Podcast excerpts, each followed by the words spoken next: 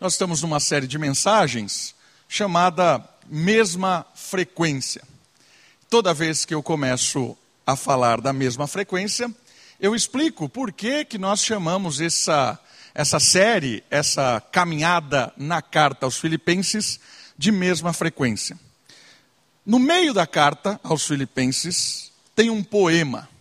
E esse poema canta, conta, declama a história de Cristo, a sua encarnação e a sua morte ou humilhação e a sua exaltação.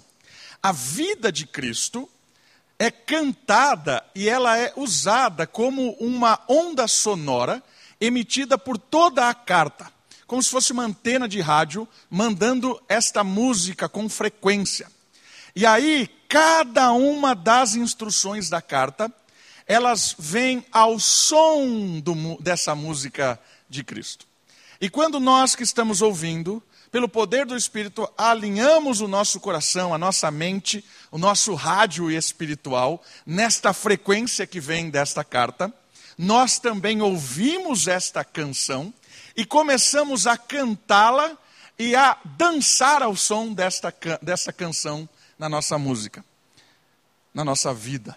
Por isso que o resumo de todas as instruções da carta aos Filipenses é esse: o viver cristão significa ver a sua própria história como uma expressão vivida da história de Jesus. Ou seja, o seu dia a dia é um dia a dia que vive a vida cristã. É um dia a dia em que as pessoas reconhecem Cristo em você. Por quê? Porque o seu coração está alinhado ao som da canção de Jesus.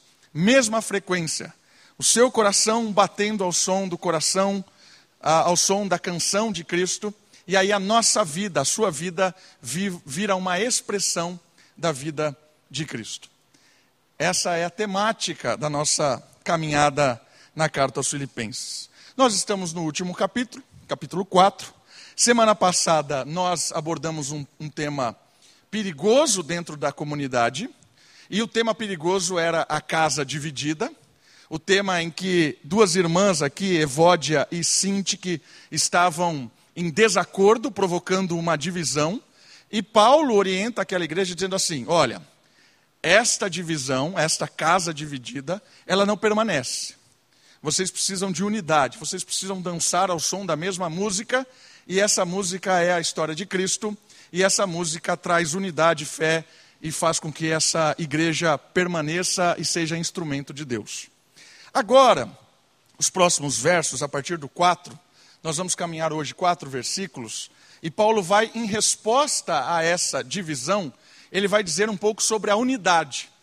Só que ele vai falar sobre a unidade de uma forma diferente. Ele vai falar sobre a unidade usando a palavra alegria. E o tema da nossa mensagem de hoje é a alegria em viver. Alegria em viver. Muitas vezes, eu não sei se você já percebeu, cristianismo ou cristão carrega junto uma conotação de uma vida triste, de uma vida de sofrimento, de angústia, uma vida de alguém completamente destruído por ser cristão. Mas a verdade, será que é, é, é essa a questão de alguém que vive o cristianismo? Olhando os textos bíblicos, vendo as histórias dos mártires, as pessoas que sofreram por Cristo, será que eles eram pessoas tristes, amarguradas, murmuradoras, reclamildos, né, como a Sofia diz? Será que eram pessoas assim? E é interessante perceber que o cristianismo não é uma religião não é uma vida de morte, de tristeza.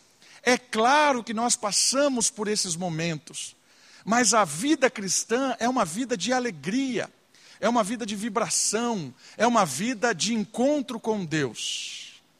E é muito legal perceber isso, porque uma das críticas modernas ao cristianismo, ela vem de um cara filósofo chamado Nietzsche. E Nietzsche influenciou um dos que mais influenciam psicólogos hoje, que é Freud. Hoje a psicologia é banhada em psicólogos freudianos. E eles, Nietzsche é aquele autor que disse que Deus está morto. Já ouviu essa frase? Deus está morto. E a crítica de Nietzsche em Deus está morto é em um sentido da alegria. Porque Nietzsche fala que o grande problema das pessoas é a tristeza. E é a tristeza de não saber viver e transferir para uma outra vida uma experiência de alegria. E aí vem a crítica dele aos cristãos. Ele diz assim: os cristãos, eles estão vivendo uma vida de derrotados aqui. A vida deles aqui é uma vida de derrotados. Então é um bando de, de, de bobões, derrotados, que não tem poder nenhum. Então eles criaram um céu para falar: ó, lá nós vamos ser felizes, lá vai ser legal, lá vai ser bonito. E aqui, ah, eu sou perdedor mesmo. Então, como esse bando de fracassado é um bando de perdedor, criaram um céu e ficam vivendo uma vida à luz desse céu. Ó, lá eu vou ser feliz, lá vai ser bonito, lá vai ser legal, lá vai ser fantasioso. E aí Nietzsche fala assim: Deus está morto. Não existe esse céu. Para com isso. Pare de viver essa vida triste. Aproveite a vida de alegria aqui. Olha que crítica dura. E aí a pergunta é: será que nós crentes realmente abrimos mão desta vida para viver uma vida chata, triste, sem propósito, boba aqui, falando em termos do céu? O tema da mensagem de hoje vai nos incomodar num sentido de que cristianismo não é esperar pelo céu, não é abrir mão desta vida para viver uma outra vida. Nietzsche está equivocado. O cristão que olha o céu e abre mão desta vida, de ter alegria nesta vida em favor de uma vida futura, não entendeu a história do cristianismo. E te, o texto de hoje vai trabalhar com a gente a questão da alegria do espírito. E o que é essa alegria do espírito que faz com que a gente viva hoje de uma forma a impactar este mundo, de uma forma a fazer com que a nossa vida valha a pena ser vivida. Não é uma vida de esperando a morte, não é uma vida de esperando um céu, não é uma vida de esperando tudo isso que é realmente promessa de Deus. Mas tem gente que abre mão desta vida, não é isso. Deus nos chamou para vivermos a expressão da vida de Cristo hoje, e não no, no, no além. O além é consequência de uma vida hoje. Por isso eu quero hoje no texto aprender junto com vocês o poder de uma vida de alegria. E mostrando para Nietzsche, Freud e todo aquele que acha que o cristianismo é uma vida de tristeza, de pessoas que abriram mão desta vida, dos prazeres desta vida, esperando uma coisa futura, que eles estão errados. Nós temos a certeza da vida futura, é isso que faz a gente viver hoje com prazer e alegria. É isso que a gente vai aprender no texto de hoje. Por isso eu quero ler com você. Está com a sua Bíblia? Filipenses capítulo 4, nós vamos ler do versículo 4 ao versículo 7. Diz assim a palavra de Deus: Alegrai-vos ou alegrem-se sempre no Senhor.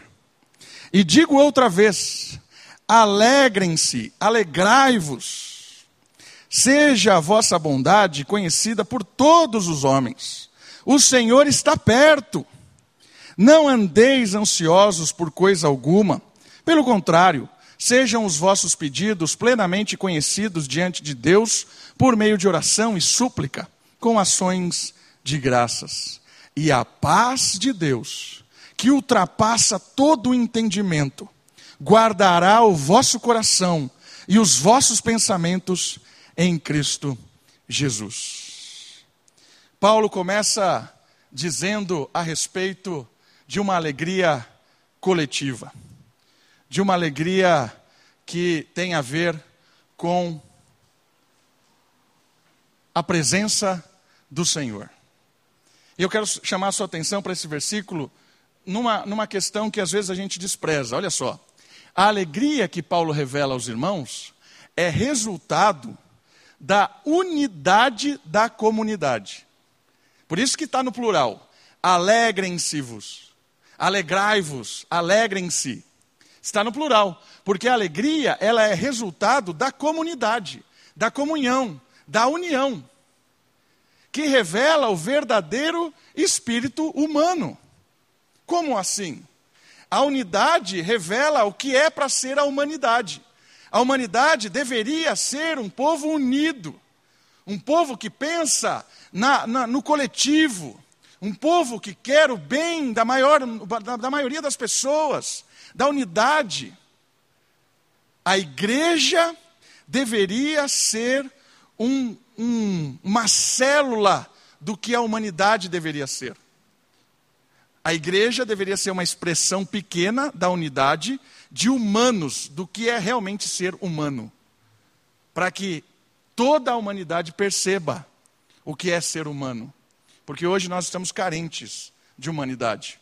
Nós estamos hoje cada vez mais com pessoas egoístas vivendo o seu próprio prazer, a sua própria vida e esquecendo do que é ser humano, unido, complementar. Então, a unidade da igreja, a alegria dessa unidade, ela é um exemplo do espírito humano. A alegria é o combustível para que o povo de Deus persevere e siga em frente, cada um com o seu chamado. A ideia de alegria é que o povo de Deus se reúna para contemplar a Deus, e esse contemplar a Deus gera no coração da igreja um encorajamento, um fortalecimento para ser cada vez mais leal e fiel a esse Deus. E quanto mais a gente está junto, quanto mais a gente está contemplando a Deus, quanto mais a gente está inspirado com Deus, mais a gente está cheio desse Deus que alegra o nosso coração, que nos encoraja a ser obediente, que nos encoraja a viver essa vida. Eu queria que você percebesse que a alegria não é uma questão mundana. O mundo roubou essa ideia de alegria do reino de Deus. Como o mundo roubou todas as coisas. O mundo é uma cópia do reino de Deus. O mundo rouba as, as ideias essenciais, verdadeiras, e cria alternativas perigosas. A alegria que o mundo oferece não é a alegria verdadeira. Deixa o seu dedo em Filipenses e abra nesse texto de Gálatas, por favor. Gálatas capítulo 5, versículo 22. Gálatas capítulo 5, versículo 22. Olha só o que diz esse texto. Talvez você saiba decor o fruto do Espírito, mas eu quero chamar a sua atenção para uma dimensão desse fruto para um aspecto desse fruto, para um gomo desse fruto. Olha só, versículo 25, 22, desculpa. Mas o fruto do Espírito é amor, alegria, paz, paciência, benignidade, bondade, fidelidade, amabilidade, domínio próprio.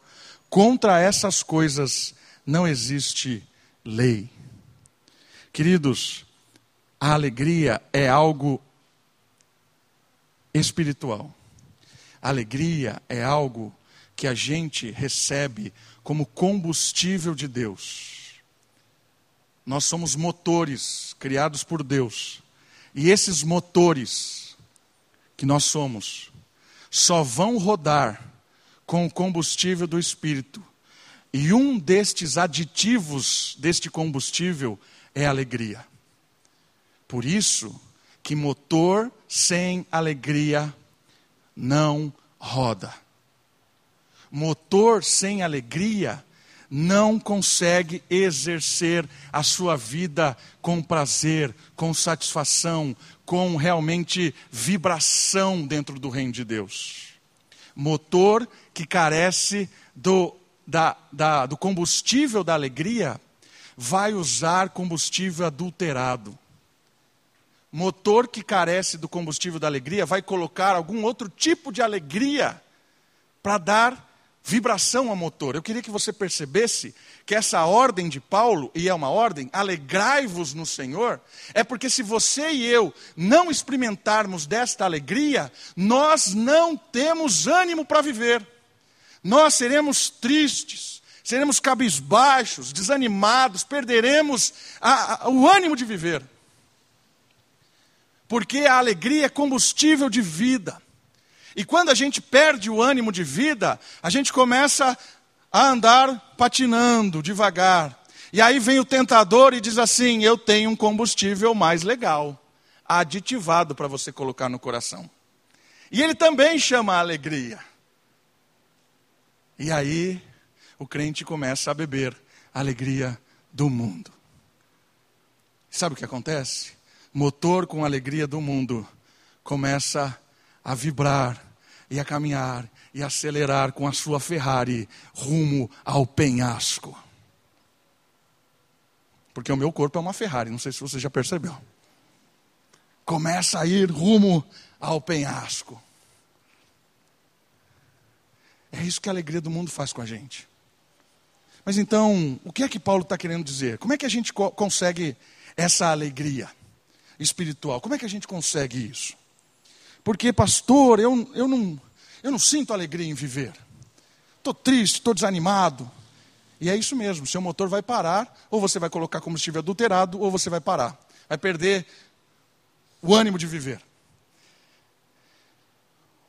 A alegria que é do Espírito, ela vai fazer com que a gente desenvolva a nossa vida em três dimensões. Muito importantes. E aí você vai vibrar com a sua vida dentro do reino de Deus. Primeiro deles é que o combustível da alegria vai te dar ânimo dentro do reino por meio dos seus dons. E aqui é o legal. Porque cada um aqui tem dons diferentes dentro do reino. E essa é a beleza do reino. Porque os dons diferentes são combustíveis do Espírito diferentes para cada um de nós. Essa alegria do Espírito vai nos motivar, vai nos animar a servir, porque os dons servem para servir, e essa é a outra dimensão do reino, que é servir, e a gente já vai falar delas, mas primeiro quero falar do dom. A usar esses dons de uma maneira a se alegrar com o que você está fazendo, não só na igreja mas no seu dia a dia, porque o reino de Deus não se limita a essa comunidade aqui, a esse quadrado, a essas pessoas. O reino de Deus é quando você vai com o seu carro, com o seu motor, com o seu corpo e se alegra servindo as pessoas com o seu dom. E o dom é sobrenatural, o dom é poder de Deus que Ele te deu para você fazer aquilo que você faz durante a semana. E é isso que vai te dar ânimo de viver na minha vida. Eu venho aqui, já disse isso várias vezes para você. Aqui está o meu dom. Passei a semana, vários momentos da semana, me alimentando dessa, desse combustível, estudando esse combustível, para chegar aqui e falar, vibrar. Porque ensinar a palavra de Deus é dom é algo que Deus mexe com o meu coração, me alegra, me impulsiona. É isso que me faz viver, ensinar a palavra de Deus. Eu gosto disso, é alegria. Uma outra alegria que eu tenho, pegar o microfone e ir lá no acampamento e falar um monte de bobagem, e fazer piada, e gritar e tal. Aí um dia alguém viu, eu com o microfone, animando lá as crianças, e falou assim: o Davi, dentro do reino de Deus, ele vai ser um ótimo contador de história para crianças. E olha só a conclusão, né? Se ele tem alegria em pegar o microfone, contar histórias, falar, contar piadas para as crianças, pregar a Bíblia, ele uniu as duas coisas. Né? Davi gosta de ensinar a palavra de Deus, gosta. Gosta de ficar fazendo brincadeira com as crianças no acampamento. Gosta, é dom de Deus, é dom de Deus. Vamos unir as duas coisas. Aí um dia, eu era seminarista, trabalhava lá em Limeira, tinha aquela atividade do primeiro de maio. Lembram disso? Todo lugar tem isso. E lá tinha atividade do primeiro de maio, lá no Recanto Albino Greve. Reunia todas as igrejas presbiterianas e eles tiveram a genial ideia de convidar o Davi para contar história para crianças. Eu acho que eles estavam esperando uma animação, gritar, mas o Davi não gosta de contar história para criança. Aquela semana foi um martírio, porque eu não tenho habilidade. O que eu vou falar? O que eu vou fazer? Vou fazer dobradura com a Bíblia? É, fazer origami. 37 dobras. vou usar o meu tablet com luzes.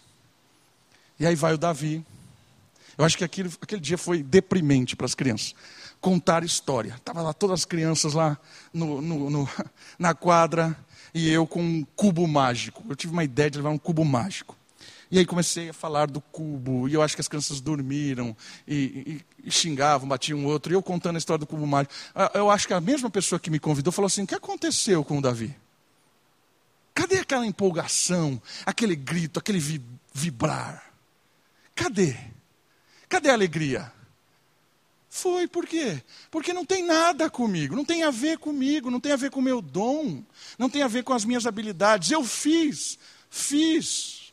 Tinha que fazer. Eu era seminarista, seminarista não tem opção. Né? Tem que fazer. Fiz, mas foi uma porcaria. Por quê? Porque o Davi, com criança, contando história com cubo mágico, é uma porcaria. Mas quem vê o Davi lá no acampamento e vê o Davi pregando, achou que ia ser igual. Mas eu queria que você percebesse que o combustível da alegria é diferente. Eu não me alegro em ir lá contar aquelas histórias. Mas eu me alegro em estar aqui. Mas sabe o que é genial dentro do reino de Deus?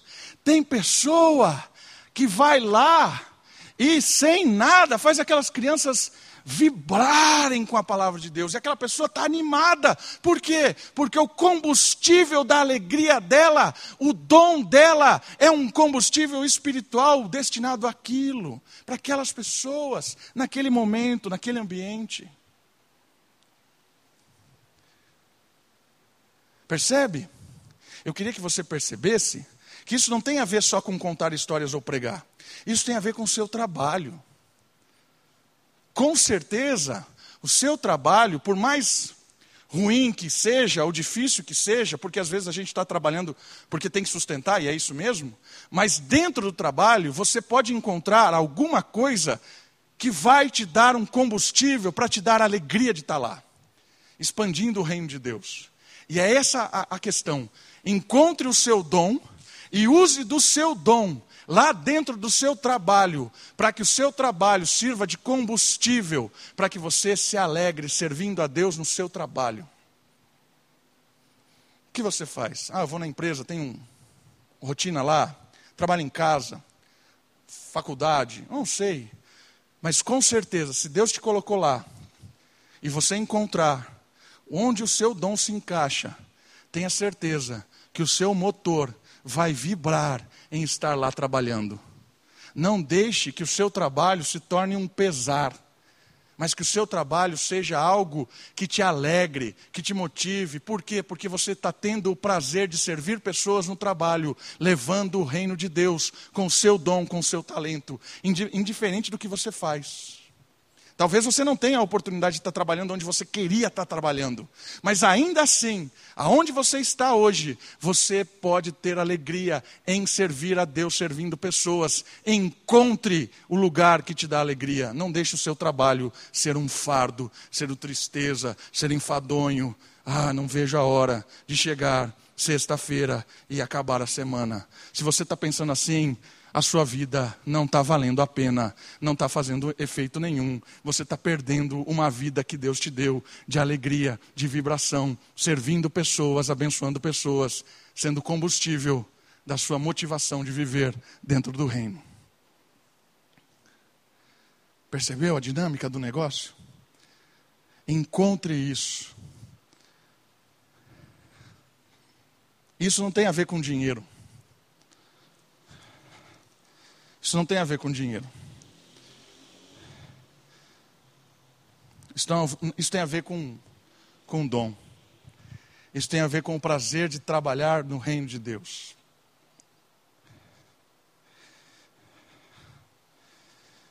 Uma vez uma pessoa disse para mim assim: Cara, por que você saiu da Rádio Globo? Por que você saiu da Rádio CBN? Por que você saiu da Rádio Jovem Pan? Eu trabalhava nas três rádios. Eu não sei onde eu estaria hoje. Mas eu abri mão das três, das três rádios. Sabe por quê? Porque lá eu sentava E eu ficava falando de futebol. Olha, tal, fulano de tal está jogando com não sei o quê. Beleza, tem gente que gosta disso. Mas aqui é outra coisa. Aqui você não precisa nem me pagar para vir aqui. Eu venho de graça. Eu dou aula no seminário, tem dia que tem um aluno, eu dou a melhor aula do mundo. Aqui a gente fala assim, mas para quem você dá aula? Você dá aula para você? Eu falo para mim primeiro, porque eu gosto de me ouvir. Né? Se você não gosta de se ouvir, eu acho que você está tendo um problema, porque você é a pessoa que mais se ouve. Né? Se você não gosta de se ouvir, você está ruim, porque você é a pessoa que mais se ouve. Eu gosto de me ouvir. Eu gosto, eu fico pensando, agora eu vou falar isso. Aí eu falo, ah, que legal, vibro com isso. Mas o Davi na Rádio Globo, na Rádio CBN, era uma desgraça. Eu tinha que ficar falando aquilo. Ah, não, não é para mim. Mas é a Rádio Globo. É a Rádio Globo. Mas o combustível da alegria do meu dom está aqui. Está em dar aula. Está aqui. Eu queria que você percebesse isso na dinâmica do reino, na sua vida. O que é que você faz? Talvez você rode, rode, rode na onde você está, e você não, não encontra nada que te dá prazer. Aí eu te animo a procurar um outro lugar. Prazer nesse sentido de alegria, de servir pessoas, de abençoar. De procurar outro lugar. E orar ao Senhor: Senhor, me dê um lugar onde eu possa trabalhar, expandir o seu reino e o senhor sabe, eu preciso do dinheiro. Eu preciso de dinheiro para sustentar minha casa. Mas eu quero ter alegria em servir ao Senhor na onde estou trabalhando. Olha o Senhor, com certeza Deus vai abrir uma porta para você trabalhar num lugar em que você vai ser bênção e vai vibrar em estar tá lá. É isso que é a alegria de Paulo. E aí nós chegamos, porque a alegria ela é coletiva, no final da semana, quando termina a semana, e é o culto. E o que é o culto? O culto é o momento em que todas as pessoas que se alegraram servindo no reino, onde cada um foi aqui, se juntam para juntos, na presença de Deus, se alegrar, glorificando a Deus, vibrar com o Senhor, que é o doador do Espírito, da singularidade de pessoas, da multiforme graça, das diferenças de vibração, de dons, de talentos. Tudo isso tem a ver com dom, tudo isso tem a ver com servir, tudo isso tem a ver com a missão. E qual é a missão? A missão é ser bênção de Deus, resgatando pessoas das trevas. No teu trabalho, naquilo que você está fazendo durante a semana. E qual é o combustível adulterado? O combustível adulterado é aquele que vai dizer que você é bom demais naquilo que você faz. Por que você é bom demais? É eu que faço. Sou eu. Eu sou bom demais. Eu sou melhor que os outros. E aí o dom já não serve mais para servir pessoas. O dom serve para servir a você mesmo. O dom serve para se gloriar de você mesmo. Né? Vanglória já é isso, né? Vanglória é glória de si. E aí o que acontece? Ferrari indo para o penhasco quando perde o propósito de humanidade, perde o propósito de reino, perde o propósito de servir, a alegria falsa. Tem muita gente feliz da vida indo para o abismo. E o outro lado também é verdade. Tem muito crente triste, cabisbaixo, desanimado. Precisa encontrar alegria em servir a Deus. Porque a alegria é fruto do Espírito tem a ver com o seu dom, com a sua habilidade, com o lugar que Deus quer te usar. Tem que servir. Ah, então quer dizer, se eu encontrar essa alegria, eu nunca mais vou sofrer. Não é isso que eu estou dizendo. Eu quero dizer que se você encontra o prazer em servir no seu trabalho, na sua profissão, você vai ser como Paulo e Silas. Depois de um dia inteiro que apanharam, foi, foram presos, humilhados, e na cadeia, o que eles estavam fazendo? Sentados, cantando, louvando a Deus por mais um dia de trabalho.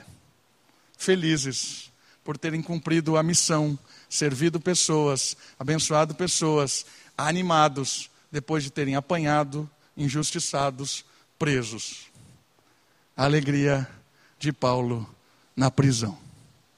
Percebeu que não tem a ver com o que o mundo está dizendo que é sucesso, não tem a ver com aquilo que o mundo está dizendo para nós que é chegar no topo, o que é uma vida bem-sucedida, o que é uma. Não tem a ver com isso.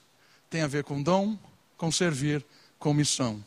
Tem a ver com o povo alegre, porque juntos estamos levando a alegria do reino para as pessoas. Primeiro ponto tem a ver com a alegria que vem do Senhor. A segunda questão que nos revela essa alegria tem a ver com a alegria em a alegria em ser bom. E aqui bom não é um atributo no sentido de, de grandeza, mas no sentido de bondade. Olha o que o próximo versículo diz. Filipenses capítulo 4, versículo 5.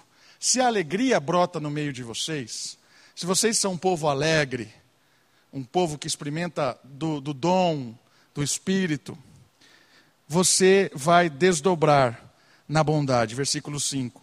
Seja a vossa bondade conhecida por todos os homens. O Senhor está perto. A alegria que redunda em bondade. Olha lá. A alegria do Espírito nos impulsiona a agirmos em bondade em todos os lugares e para com todas as pessoas. Esta ação produz mais alegria em nosso coração, porque é melhor dar do que receber. E redunda em libertação para os que estão cegos em suas falsas alegrias ou em suas tristezas.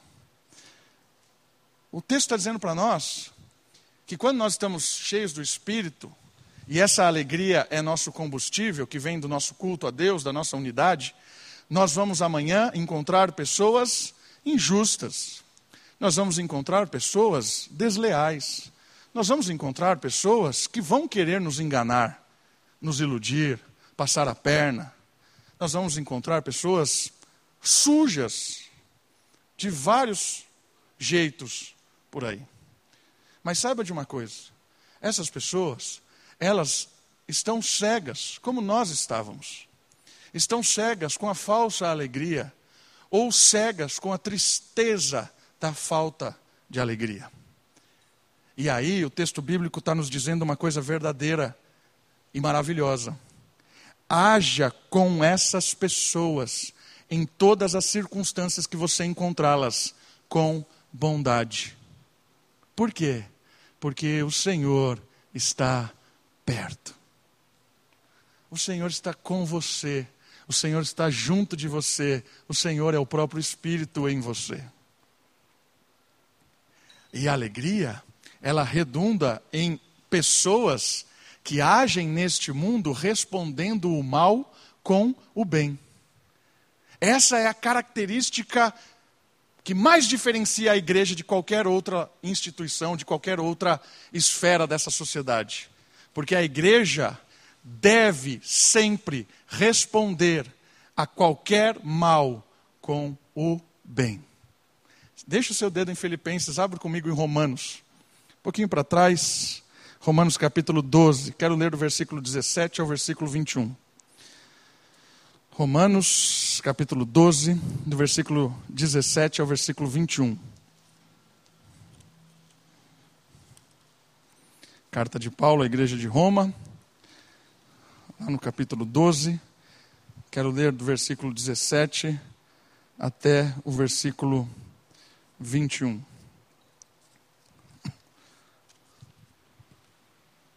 Olha só o que diz a palavra de Deus. A ninguém devolvei mal por mal. De novo.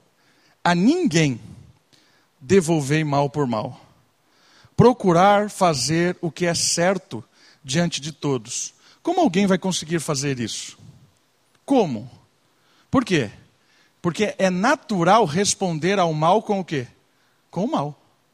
É natural responder a uma ofensa com uma outra ofensa. É natural do ser humano fazer isso. Por isso que Provérbios diz que a resposta branda desvia o furor. O que, que significa esse provérbio? Quando vem algo furioso em sua direção e você responde com bondade, com benignidade, com calma, não entra na pilha, né?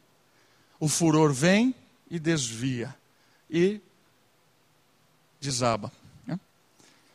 Isso é sobrenatural, irmãos. É sobrenatural. É fruto do Espírito. É fruto do amor, da alegria. Versículo 18.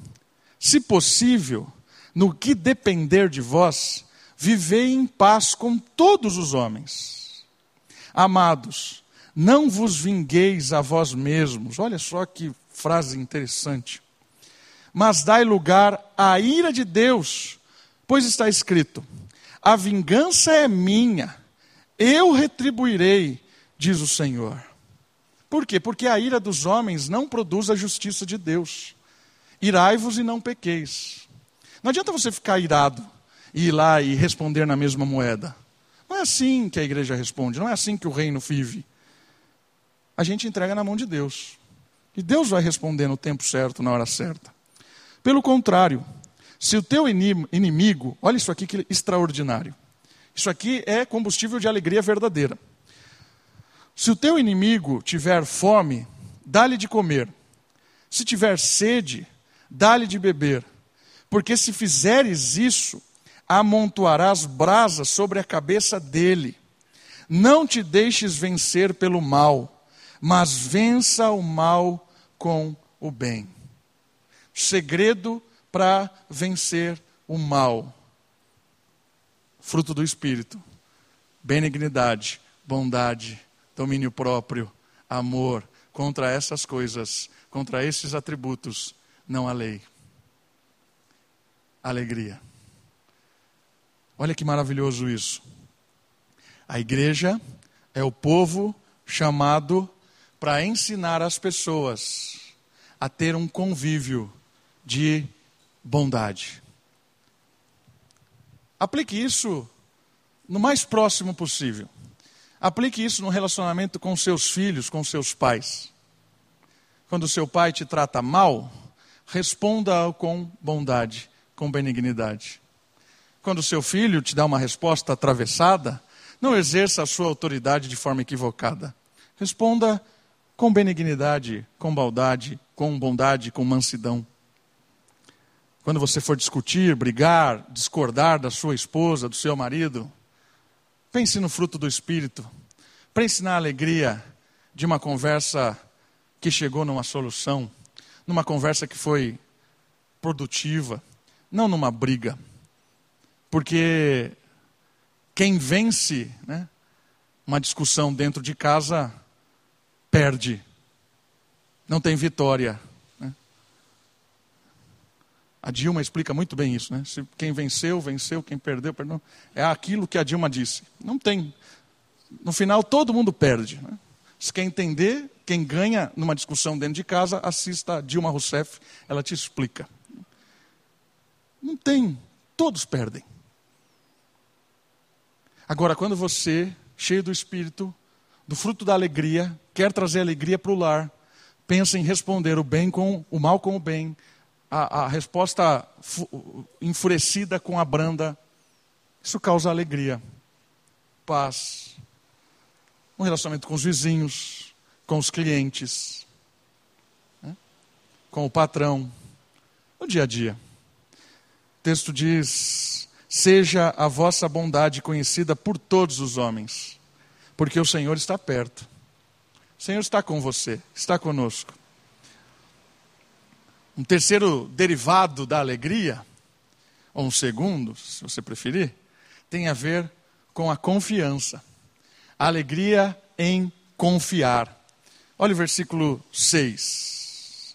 Não andeis ansiosos por coisa alguma uma outra possível tradução é: não se preocupe por nada. Olha que ousado essa frase. Não se preocupe com nada. Não andeis ansiosos por coisa alguma. Ao contrário, pessoa que está cheia do espírito, alegre, vibrando, vivendo uma vida de bondade, sejam os vossos pedidos plenamente conhecidos diante de Deus. Está em intimidade com o Senhor por meio da oração, e súplica com ações de graça. Olha só que legal. A ansiedade não é um problema do homem moderno, não é algo de hoje. Né? Ah, hoje nós temos muita, muitas pessoas ansiosas por causa da correria. Não, não é. A ansiedade sempre existiu. Por quê? Porque a ansiedade, ela é decorrente da incerteza do amanhã. Por que, que nós somos ansiosos? Porque nós não sabemos o amanhã. E o não saber o amanhã gera duas questões no nosso coração. Uma é a ansiedade, a outra é amargura. Essas duas questões são derivadas da incerteza. Nós estamos falando de ansiedade. Se você amanhã tem um grande problema para resolver, você vive o problema semanas antes. Por quê? Porque você não sabe o que vai acontecer. Isso é ansiedade. Ansiedade é você não ter controle do amanhã. Por isso que todos nós temos ansiedade. É uma coisa que nós temos que lutar conosco, lutar com o nosso próprio coração. E o texto está tá dizendo assim: a ansiedade não é um problema moderno, mas é o resultado natural das incertezas da nossa vida. Ela é também superada com a alegria. Que alegria?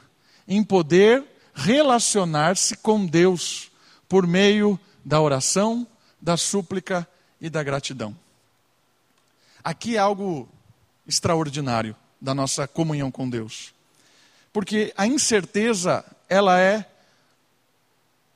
ela é algo comum. Todos nós não sabemos o que vai acontecer. E não tem o que você fazer. Não tem.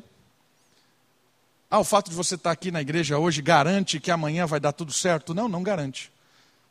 Ah, se eu, se eu, eu vim nos últimos quatro cultos, contribuí na igreja, fiz a, a maratona não sei do que, é certeza que eu vou ganhar o emprego essa semana. Não, não é. Como pastor? Assim você vai me desanimar de vir na igreja. Então já estou te desanimando, não é, certeza. Ah, então se eu ficar firme com Deus, amanhã meu filho vai ser curado, vai voltar para a igreja, vai não sei o quê. Não, não vai, não sei. Não sei. Eu não sei. Percebeu como não é um jogo de troca com Deus? É um jogo de incertezas. Eclesiastes fala isso. Não é porque você é justo que você vai viver mais do que um injusto.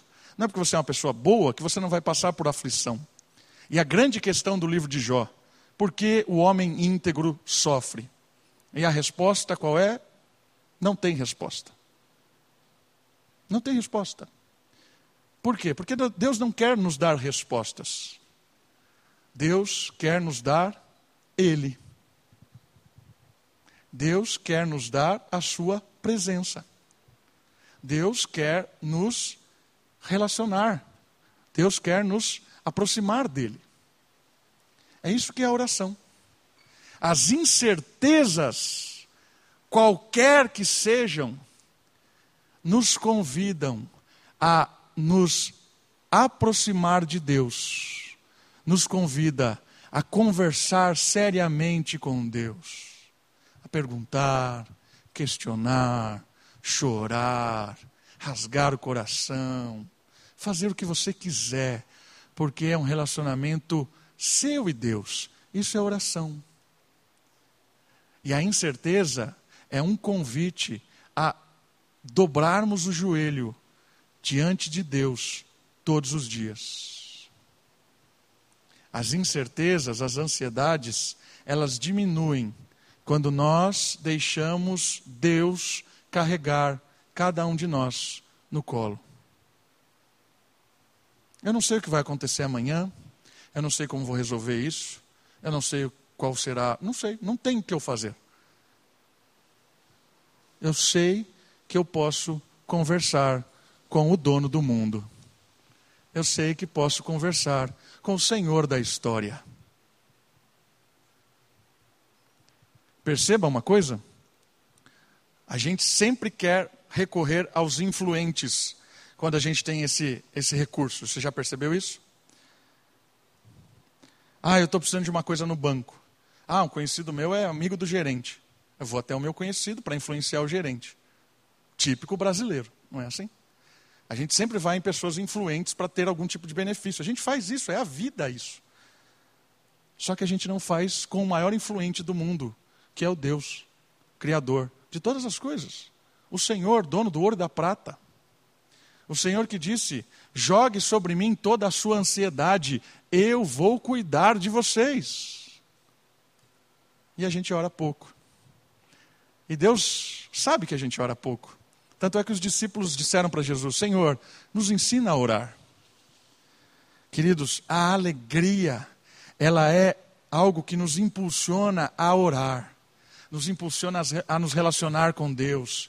E esse relacionamento com Deus vai resultar em alegria hoje, para que a gente possa enfrentar as incertezas nos braços do Pai para que a gente possa lidar com as problemáticas que a gente não tem como resolver junto de Deus.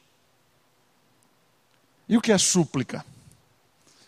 Súplica é a oportunidade que nós temos de clamar a Deus, de interceder por grandes coisas e também por pequenas coisas. Suplicar é orar pedindo por algo específico. Que bênção é isso. Poder confiar que Deus ouve os nossos pedidos. E o último ponto da frase é muito importante, porque é a palavra gratidão, ações de graças. Porque muitas vezes nós não temos costume de agradecer a Deus, de louvar ao Senhor, pelos mínimos cuidados da nossa vida, pelas nossas, pelas nossas andanças aí que sentimos a proteção de Deus. Você já pensou se Deus só nos desse amanhã aquilo que nós agradecemos hoje? O que você teria amanhã? Se Deus só lhe desse amanhã aquilo que você agradeceu hoje, o que você teria amanhã? Isso é uma pergunta séria, porque nós somos pessoas ingratas. Nós pedimos, pedimos, pedimos, suplicamos, suplicamos, suplicamos e pouco agradecemos. Isso trava o nosso relacionamento com Deus também. E a alegria nos coloca na presença de Deus, orando, suplicando e agradecendo. E por último, o texto nos convida a perceber algo surpreendente. Porque essa alegria redunda na paz de Deus, versículo 7, que ultrapassa todo o entendimento.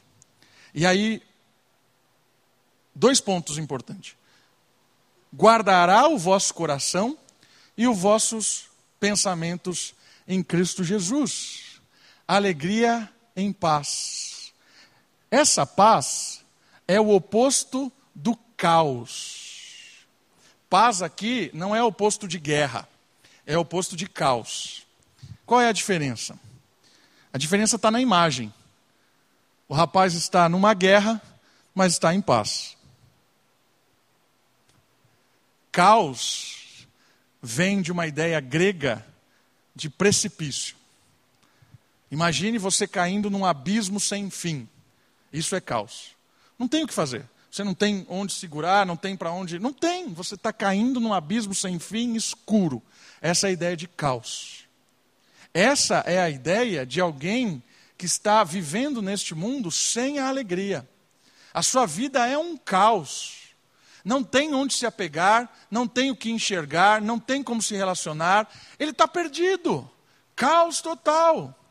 Por isso que a alegria redunda em paz. E a paz é o oposto do caos. Por quê? Porque a paz traz estabilidade, segurança. O caos para, o abismo cessa, você deixa de cair e sente o lugar seguro. Eu tenho onde pisar agora. Eu consigo me direcionar, consigo me movimentar. Essa é a ideia do texto. No meio da guerra, no meio das aflições, com o combustível da alegria, o caos cessa. E eu tenho estabilidade, sobriedade, em dois quesitos extraordinários: coração e mente. Por que esses dois quesitos são importantes? Porque o coração é a nossa essência. O coração é aquilo que diz aquilo que a gente sente, como a gente interpreta as coisas. O coração é o que manda na gente, sem a gente perceber. E o coração não é o órgão que eu estou falando. Coração não é aquilo que está batendo aqui. O coração é algo espiritual. Coração é algo que está lá no seu íntimo espiritual. E esse coração, quando ele está em caos, a sua vida é completamente desregulada. E como é que o coração fica em caos? O coração fica em caos quando a gente não sabe lidar com nada. É aquilo que o texto de Hebreus, hoje, na leitura do culto, a gente percebeu. Crentes que estão bebendo leite, coração sempre em caos. Não consegue se apegar a nada, não consegue se organizar em nada. O seu coração se leva para todos os lugares, é uma pessoa completamente insensata, perdida. Perdida na vida coração completamente desvinculado. Mas a paz que excede todo entendimento, ainda que nós estejamos num momento muito difícil da nossa vida, nós nos sentimos com o coração certo, firmado, inclinado para aquilo que é bom, correto, justo e íntegro, agindo com justiça em meio ao estado de guerra. Olha que interessante. O Espírito traz no nosso coração paz o Espírito traz no nosso coração uma âncora que faz com que o nosso barco, barco pare de ficar à deriva no mar. Ainda que a tempestade esteja muito gigante, o nosso barco não está mais à deriva, quase capotando, porque agora tem uma âncora, que é a paz de Deus, que vai trazer essa âncora e vai colocar o seu coração seguro. E com o coração seguro, você tem uma mente segura. Tem um imperador romano chamado Marco Aurélio que disse o seguinte: a nossa vida é aquilo que os nossos pensamentos fizerem dela. Olha o que ele diz sobre o pensamento. A nossa vida é aquilo que os nossos pensamentos fizerem dela. E essa frase é verdadeira. Como você vê a vida, como você interpreta as coisas, é como você vai viver. E se você tem paz no seu pensamento, no seu coração, Qualquer coisa que aconteça na sua vida, você vai olhar para aquilo e você vai interpretar de uma maneira a confiar em Deus, de uma maneira a saber que Deus vai lidar com isso. Agora, se o seu pensamento naquela situação é um pensamento sem âncora, um pensamento sem o alicerce de Deus, sem o combustível da alegria, o seu pensamento destrói a sua vida, ainda que aquilo nem chegou em você ainda. Porque você começa a pensar, o seu coração, se, a sua mente se perde, vai para lá, vem para cá, você quer solucionar tudo. Caos. Pensamento reflete em vida. Exemplos disso. Você bate o carro. Isso pode acabar com a sua semana ou não. Depende como você vai pensar e interpretar a batida do carro. Nossa, acabou com o meu carro, acabou com, a, com tudo os, aquilo que eu guardei de dinheiro para a ceia de Natal. Agora não vou mais me reunir, nem é por causa do Dória, é por causa do meu dinheiro. Não tenho mais. Acabou com a ceia de Natal. Ah, e agora? Meu carro, como é que eu vou andar? Acabou. O seu pensamento, a sua interpretação da batida de carro, acabou com você, com os seus relacionamentos, com a sua semana. Pensamento influencia na sua vida. Agora, se você olha para essa situação e interpreta de uma forma diferente, graças a Deus, ninguém sofreu nada aqui. Graças a Deus, vamos levantar, vamos dar um jeito. Graças a Deus, estamos juntos aqui. Vamos lá. É só um carro. Percebeu? Isso vale para qualquer coisa, queridos. A sua mente, o seu coração faz com que você desabe ou com que você fique firme. Depende onde eles estão. Se o seu coração e a sua mente, com o combustível da alegria, estão firmados na paz de Deus, que ultrapassa o entendimento, as pessoas vão olhar para você e vão falar assim: você é um miserável, não tem nada, e está aí, tá aí olhando para o seu carro e não está chorando. Não, não estou. Olha que interessante. Deus vai prover. Por isso que a frase do Marco Aurélio faz muito sentido. O cara era um imperador, ele tinha que trabalhar com a sua mente. Porque imagina, o imperador, todo dia vinha notícias trágicas, todo dia vinha alguém, todo dia ele tinha que lidar com traidores, todo dia ele tinha que lidar com pessoas que queriam tomar o seu poder, todos os dias. Aí ele diz o seguinte: a nossa vida é aquilo que os nossos pensamentos fizeram dela. É isso mesmo. Se, o, se a paz de Cristo chegar no seu coração, te dá segurança, sai do caos. Se a paz de Cristo chega na sua mente, você começa a interpretar as coisas desta vida de uma forma nova, de uma forma a realmente dar sentido e significado àquilo que importa. Trabalhe no seu coração, trabalhe na sua mente, quebrantando eles diante de Deus, clamando a paz de Cristo, e você vai ter uma revolução na sua vida. Você vai ter uma revolução no seu dia a dia, na sua semana. Você vai sair do, do caos e vai viver uma vida em meio às incertezas, em meio às dificuldades, com a paz que ultrapassa qualquer entendimento deste mundo. Não tem como explicar é sobrenatural, porque a paz que vem no nosso coração e na nossa mente nos faz a gente enxergar coisas que ninguém está enxergando, nos faz ser gratos por coisas que ninguém está vendo onde louvar, nos faz viver onde ninguém mais vê vida. Por isso a alegria é o combustível que nos faz juntos viver no reino de Deus. Vamos orar? Baixe sua cabeça, feche seus olhos, agradeça ao Senhor Louve a Ele, peça que possamos viver todos os dias